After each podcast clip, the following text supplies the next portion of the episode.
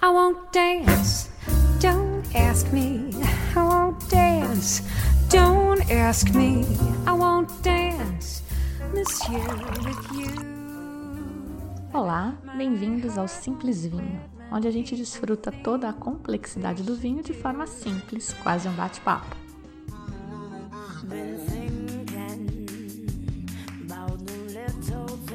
Programa de hoje foi mesmo um bate-papo com dois colegas de profissão e foi motivado por uma mensagem que eu recebi do ouvinte Alex Alves. Olha só. Bom dia, Fabiana. Sou assinante do blog e podcast. Sou iniciante neste mundo tão vasto e com muitas informações. Estou querendo aprender sobre como posso começar a fazer avaliação sem ter estudado sobre vinhos. Faço assim ou irei me decepcionar?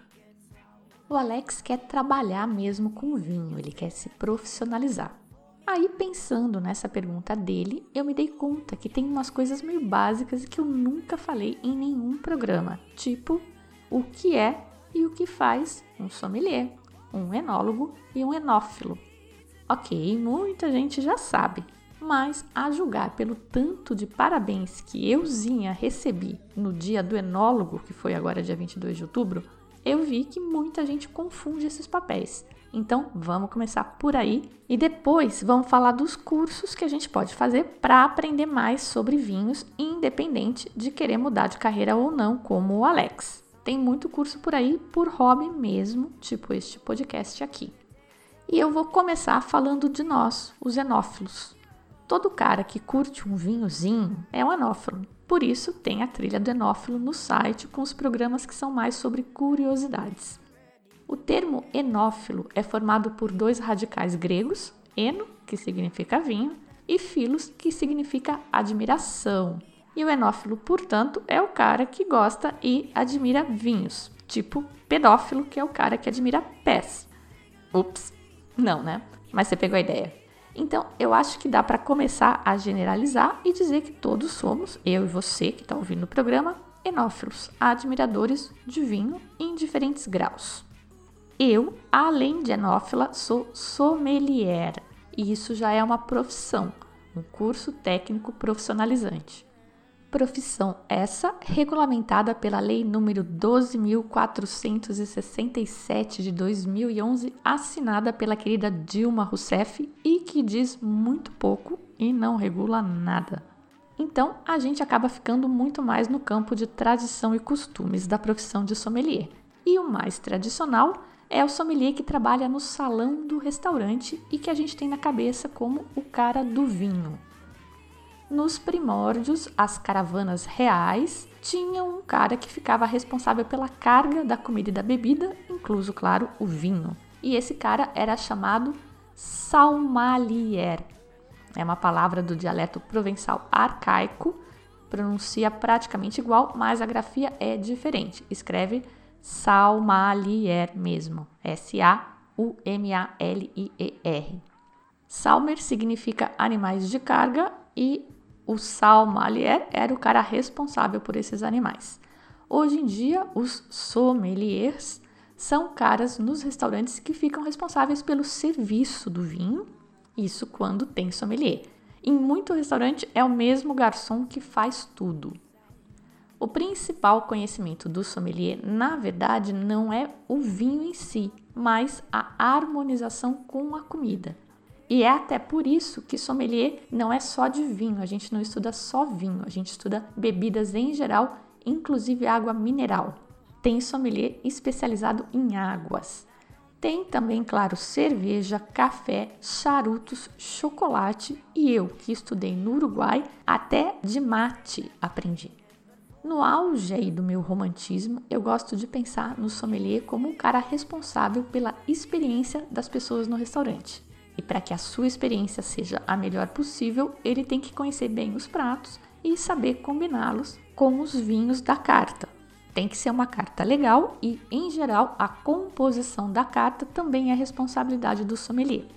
Aí então, além de conhecer cada vinho e cada prato e como eles se combinam, faz parte do show contar uma história do vinho, do produtor, de onde ele vem, de como ele é feito. É vinho com viagem mas esse é meu lado romântico. Meu lado pragmático diria que o sommelier é um enófilo com diploma. Já o enólogo é outro profissional de nível universitário, o sommelier é nível técnico. Logos é um radical grego que significa conhecimento. Então, o enólogo tem conhecimento do vinho. Eno é um cientista do vinho, assim como o biólogo é um cientista da vida.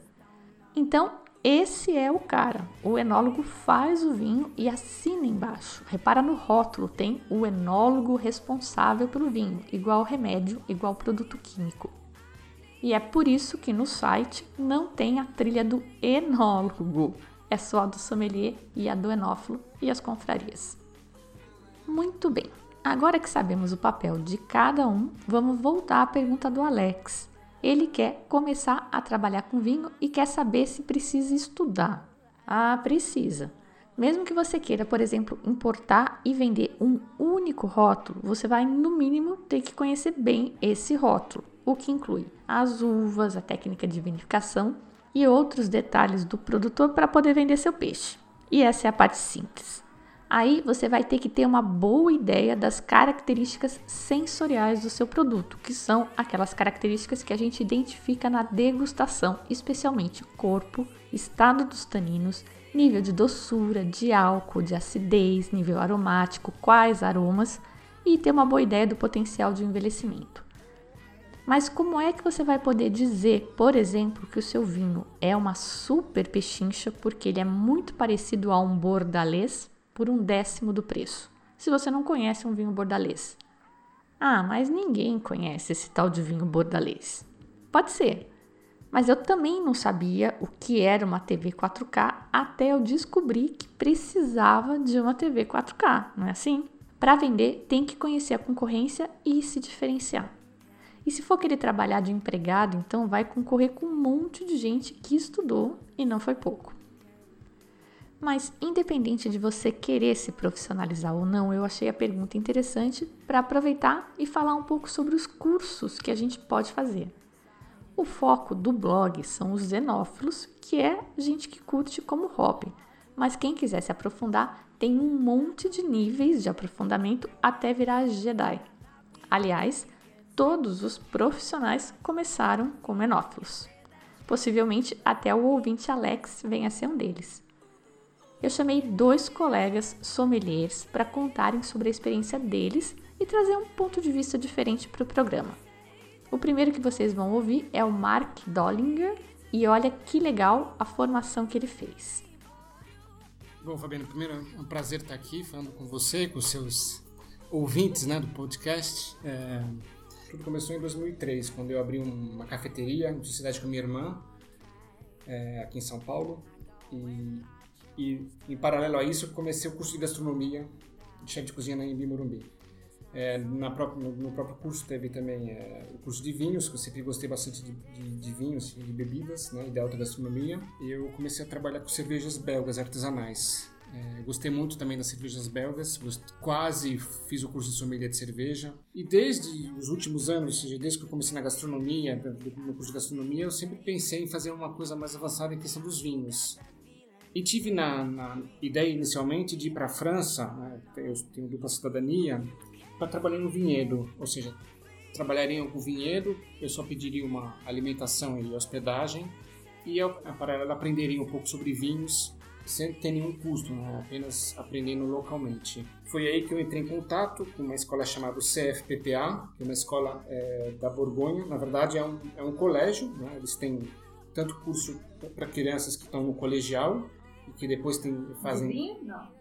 Não, é um curso, é um colegial, ou seja, você. desse é? curso colegial. É, enfim, você tem crianças que estudam no colegial normal, como se você vai prestar um vestibular depois, e você tem em paralelo alguns cursos profissionalizantes.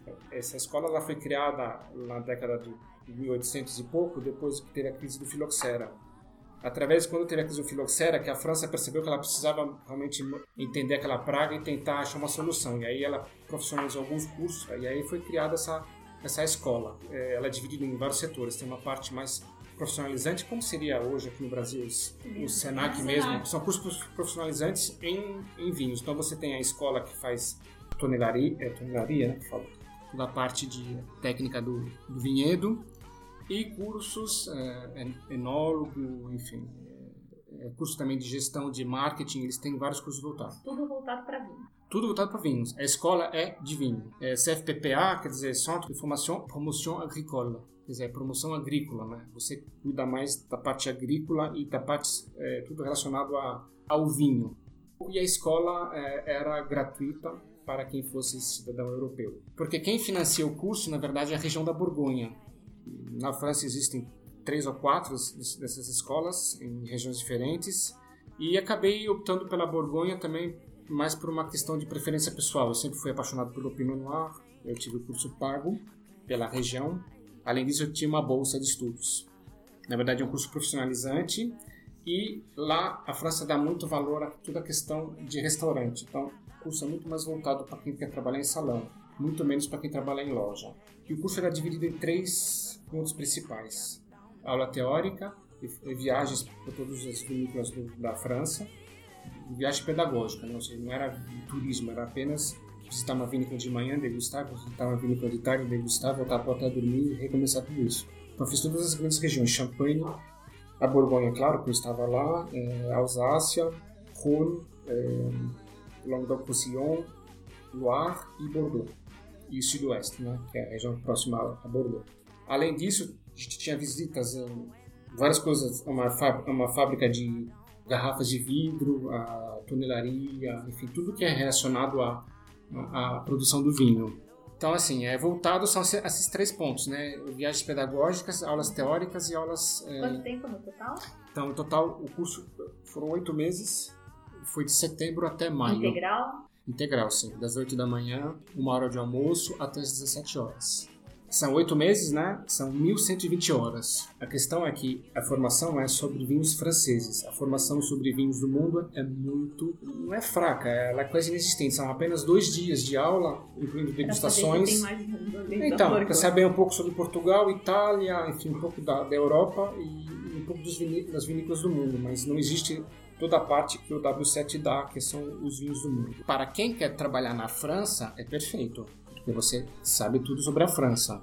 Para quem quer trabalhar no, no, exterior, também pode. Só que eu acho que precisa de uma continuação, de, de uma especialização em outros vinhos. Mas assim, a, a, base que é dada no curso é muito boa. Você aprende, você faz, é feita muitas degustações. O curso depois ele te dá uma, você faz uma prova que é uma prova nacional é francesa, é um diploma nacional. Porém, você tem um teste final que é um teste francês, ou seja, como se fosse um, um Enem, por exemplo, vai? um Enem dos vinhos, né, de sommelier. E aí você tem que tirar a média, tem a parte teórica e prática também. O Marc estudou no Paraíso dos Amantes de Vinho, na França. É um sonho porque tudo que a gente aprende, toda teoria, tem sempre uma comparação com alguma coisa da França. Ah, esse é mais um corte bordalês, aquele é mais um estilo Bourgogne, esse aqui é tipo um Vangeane. São todos estilos que eu ainda nem comentei aqui no blog, mas que inspiram todos os enólogos no mundo inteiro. E o Mark é especialista nesses vinhos. Mas, como tudo sempre tem um mais, como ele mesmo comentou, das mil e poucas horas do curso, eles levaram umas 20 horas só para ver todo o resto do mundo. Aí eu desconfio que francês para vinho deve ser meio igual esse povo que nasceu falando inglês para línguas, né? Ah, para que, que eu vou aprender outra língua se todo mundo tem que falar inglês, né? Mas isso também é legal para dar uma ideia de como esse mundo do vinho é grande, é vasto. Lembra aquela história que eu falei lá no meu primeiro programa, no meu primeiro dia de aula, que o professor perguntou para cada um de nós quanto a gente achava que sabia de vinho? E depois de ouvir vários, sete, oito, ele disse: Meu, de 0 a 10, eu, professor, sei uns 3. Hoje eu acho que é capaz até que ele tenha superdimensionado o próprio conhecimento, porque é muita coisa. Mas enfim, o Mark estudou na França e é uma possibilidade que pouquíssimos de nós teremos. Achei legal comentar, porque tem outros lugares também com programas neste estilo, de treinar a gente para fazer propaganda deles depois. Tem no Alentejo, tem na Rioja e procurando a gente descobre mais. E tem também essa outra possibilidade que o Mark comentou de trabalhar na colheita. Tem oportunidade para gente não profissional também, mas é um esquema meio que pior que trabalho escravo, porque na verdade você paga para ir lá trabalhar. Mas se você for encarar como umas férias, pode ser uma boa. Mas é trabalhar mesmo, não é esse esquema de festa da vindima que a gente tem por aí, que as vinícolas fazem para atrair turista, não, tá?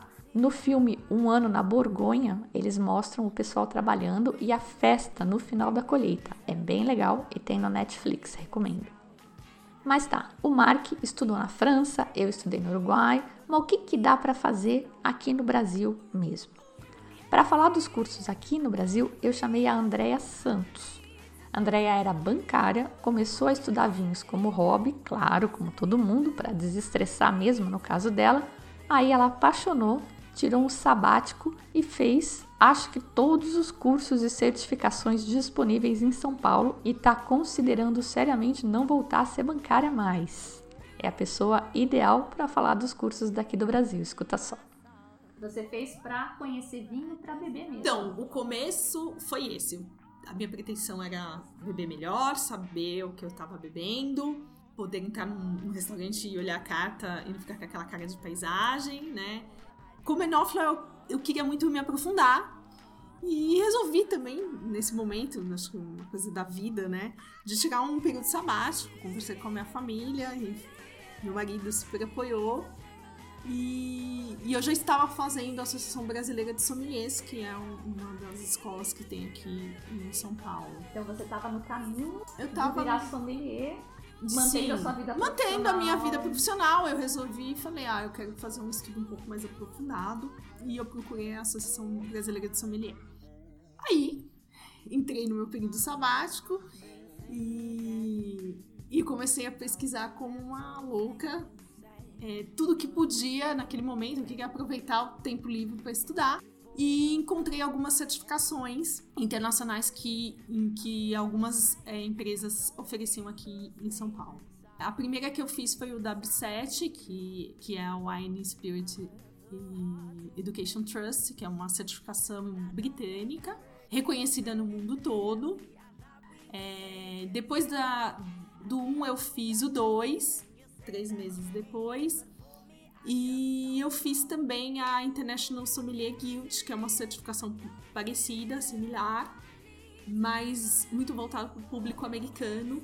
Esse ano, isso foi ano passado, né, 2016, faz um mês eu já me formei na ABS. É um curso que demora um pouco mais tempo, quase três anos, mas como eu estou no meu período sabático, sem trabalhar neste momento, eu antecipei ah, os módulos, então eu fiz dois módulos ao mesmo tempo. E também esse ano eu fiz duas certificações super que para mim foram as mais bacanas assim. O W7 módulo 3, porque ele já prepara você como um, um profissional do vinho assim extremamente qualificado, porque já inclui inclusive a degustação às cegas.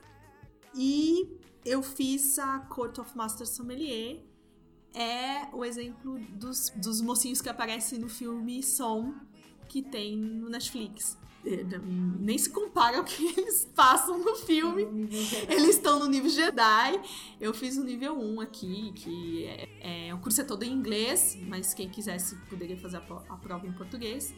Mas não adianta se você não fez a prova em português, é, em inglês, você não continua para o próximo nível, porque agora é, todo o estudo é em inglês. Foi, foi fantástico, eu adorei, adorei. E a Porta com Master Sommelier são quantos níveis? São quatro, são quatro níveis. Então aí já dá para ter um bom panorama dos cursos disponíveis, certo? Tem na Associação Brasileira de Sommeliers, a ABS, e o legal é que você pode lá fazer módulos, não precisa fazer o curso completo. Aí tem o WSET, Wine and Spirits Education Trust. Em português, é uma fundação para educação em vinhos e bebidas. É inglesa, tem reconhecimento internacional e tem níveis. Um, que é básico, introdutório, você faz em um dia, prova 12 vinhos de estilos diferentes, mas o conteúdo ainda é bem básico. Se você levar o Simples Vinho a sério, acho que dá meio na mesma, só com os programas que já estão no ar. Falta eu falar ainda um pouquinho de temperatura, mas isso a gente vê rapidinho.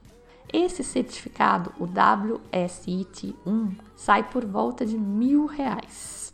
Pois é, se você, como eu, cria essa expectativa de que fundações são entidades sem fins lucrativos, pode tirar no cavalinho da chuva, tá? O nível 2 é mais caro ainda. Ele é mais legal, é mais aprofundado, você já vê influência da região dos vinhos, aprende um pouco a entender os rótulos também. Sabe aquela história de Rioja criança, o Gran Reserva, que eu comentei no último programa, que pelo rótulo você sabe quanto tempo o vinho passou na barrica e tal? É tipo isso, mas aquela história dos putônios do Tocage, do Brut, Seca, etc., dos champanhes. Nos alemães, os nomes são aquela coisa louca, sem nenhuma vogal. E você vê lá no rótulo Trockenbeer Auslese e já vai saber de que tipo de vinho que a gente está falando, tá? Isso no nível 2. Essa brincadeira já está na faixa dos 3 mil reais, leva 3 dias e tem prova, tá? Presta atenção, todos esses cursos você faz uma prova para ganhar esse certificado. A Andrea já fez até o nível 3, que é mais profissa, e inclui uma prova de degustação às cegas. Aqui no Brasil, o nível 3 são 6 dias de curso e custa R$ 5.400. Fora do Brasil é mais barato, tá? Eu vou deixar um link no post e quem quiser olha lá e seleciona onde quer estudar. Os lugares mais baratos que eu vi foram na Irlanda, Escócia e interior da Inglaterra. É metade do preço aqui do Brasil, o presencial, porque dá para fazer pela internet também, e só faz a prova presencial, isso aí é ainda mais barato. Para os níveis 1 e 2, esse preço não faz tanta diferença, mas no nível 3 já dá para te pagar a passagem. É claro que no total, fazer lá fora vai acabar saindo mais caro, mas dá para aproveitar e passear.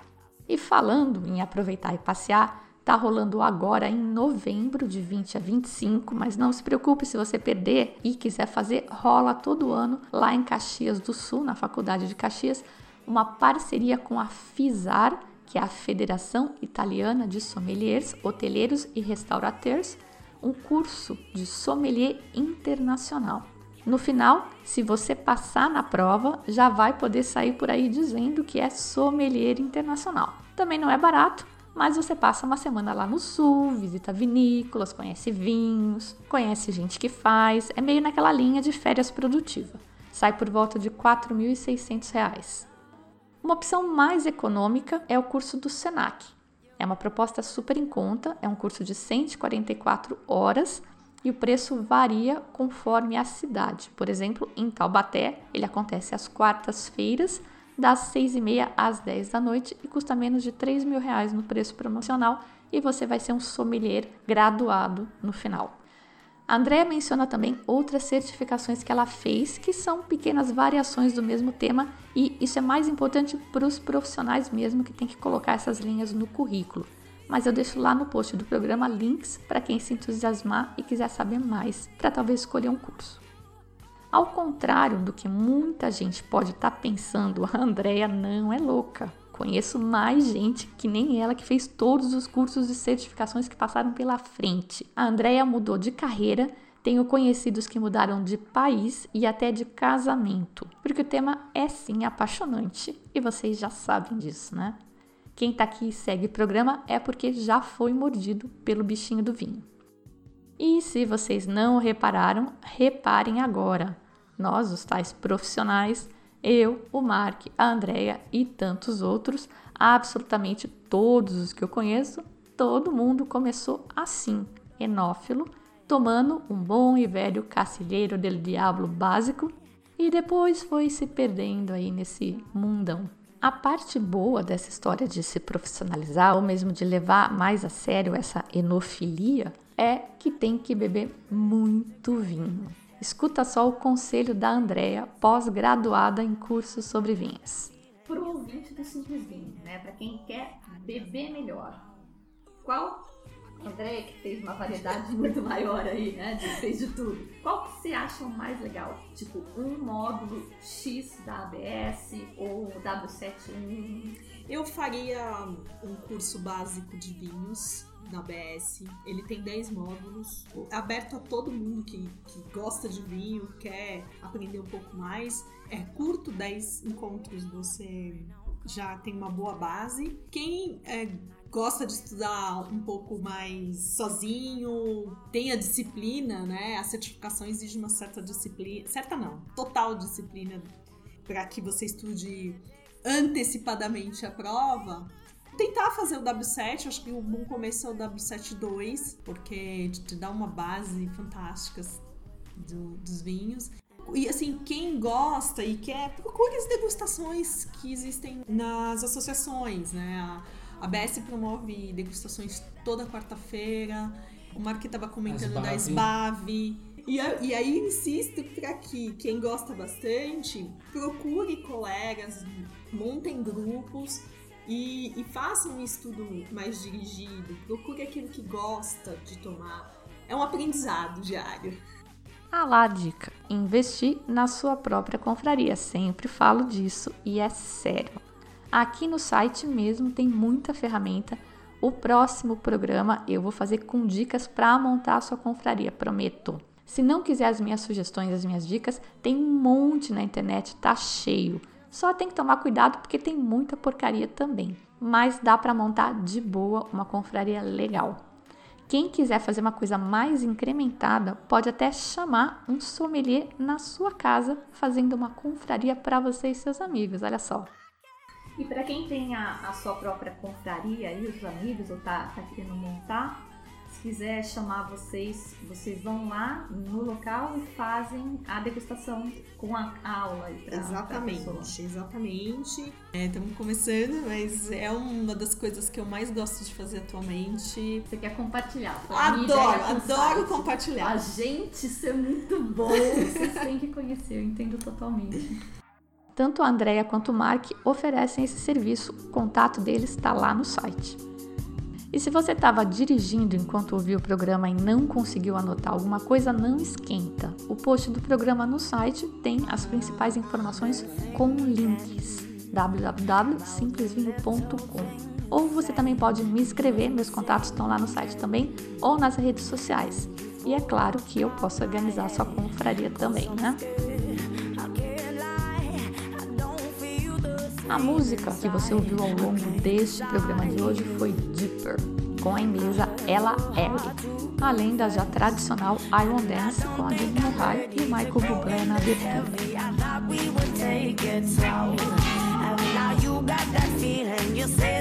E como todo mundo já sabe, pode assinar o podcast no seu podcast preferido, direto no site, ou acompanhar os novos lançamentos nas redes sociais, eu queria encerrar este programa de hoje de um jeito diferente. É que pesquisando para preparar esse programa, eu me deparei com uma frase de um sommelier americano chamado Morgan Harris, dizendo que o mais gratificante no trabalho dele é quando ele apresenta um vinho que ele selecionou de um produtor pequenininho, artesanal. Ele apresenta esse vinho para alguém que fica encantado. E o Morgan Harris fica poético, dizendo que com esse ato ele aproxima duas pessoas que não se conhecem, o produtor e o bebedor, e que esse produto, o vinho, nos conecta a todos, ele nos integra. E que momentos como esse é que fazem a profissão dele valer super a pena. Meu, achei lindo isso. É meio o que eu faço ou tento fazer no blog, contar para todo mundo, para todos nós podermos apreciar melhor esse negócio de vinho que é arte, meu, é muito louco. Bom, eu gostei da frase, citei no Instagram, aí veio o ouvinte Marcos Sanches e me escreve o seguinte, olha isso, aspas. Nossa, Fabiana, que lindo isso.